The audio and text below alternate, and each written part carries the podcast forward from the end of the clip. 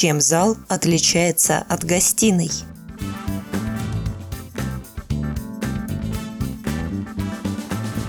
Россияне по-разному называют самую большую комнату в своей квартире. Если одни люди отдыхают за просмотром телевизора в гостиной, другие принимают гостей в зале.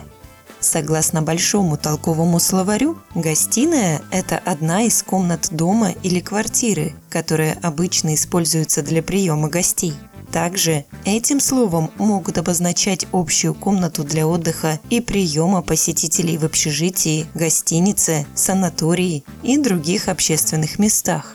В свою очередь зал – это устаревшее слово, которое обозначает большое помещение для многолюдных собраний и для занятий чем-либо.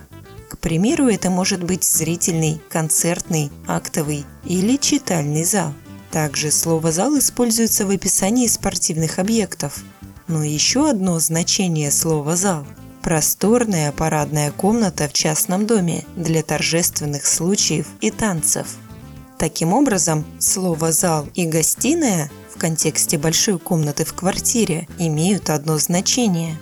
Однако зал – устаревшее слово, которое несет в себе некую помпезность при описании помещения в обычном жилье.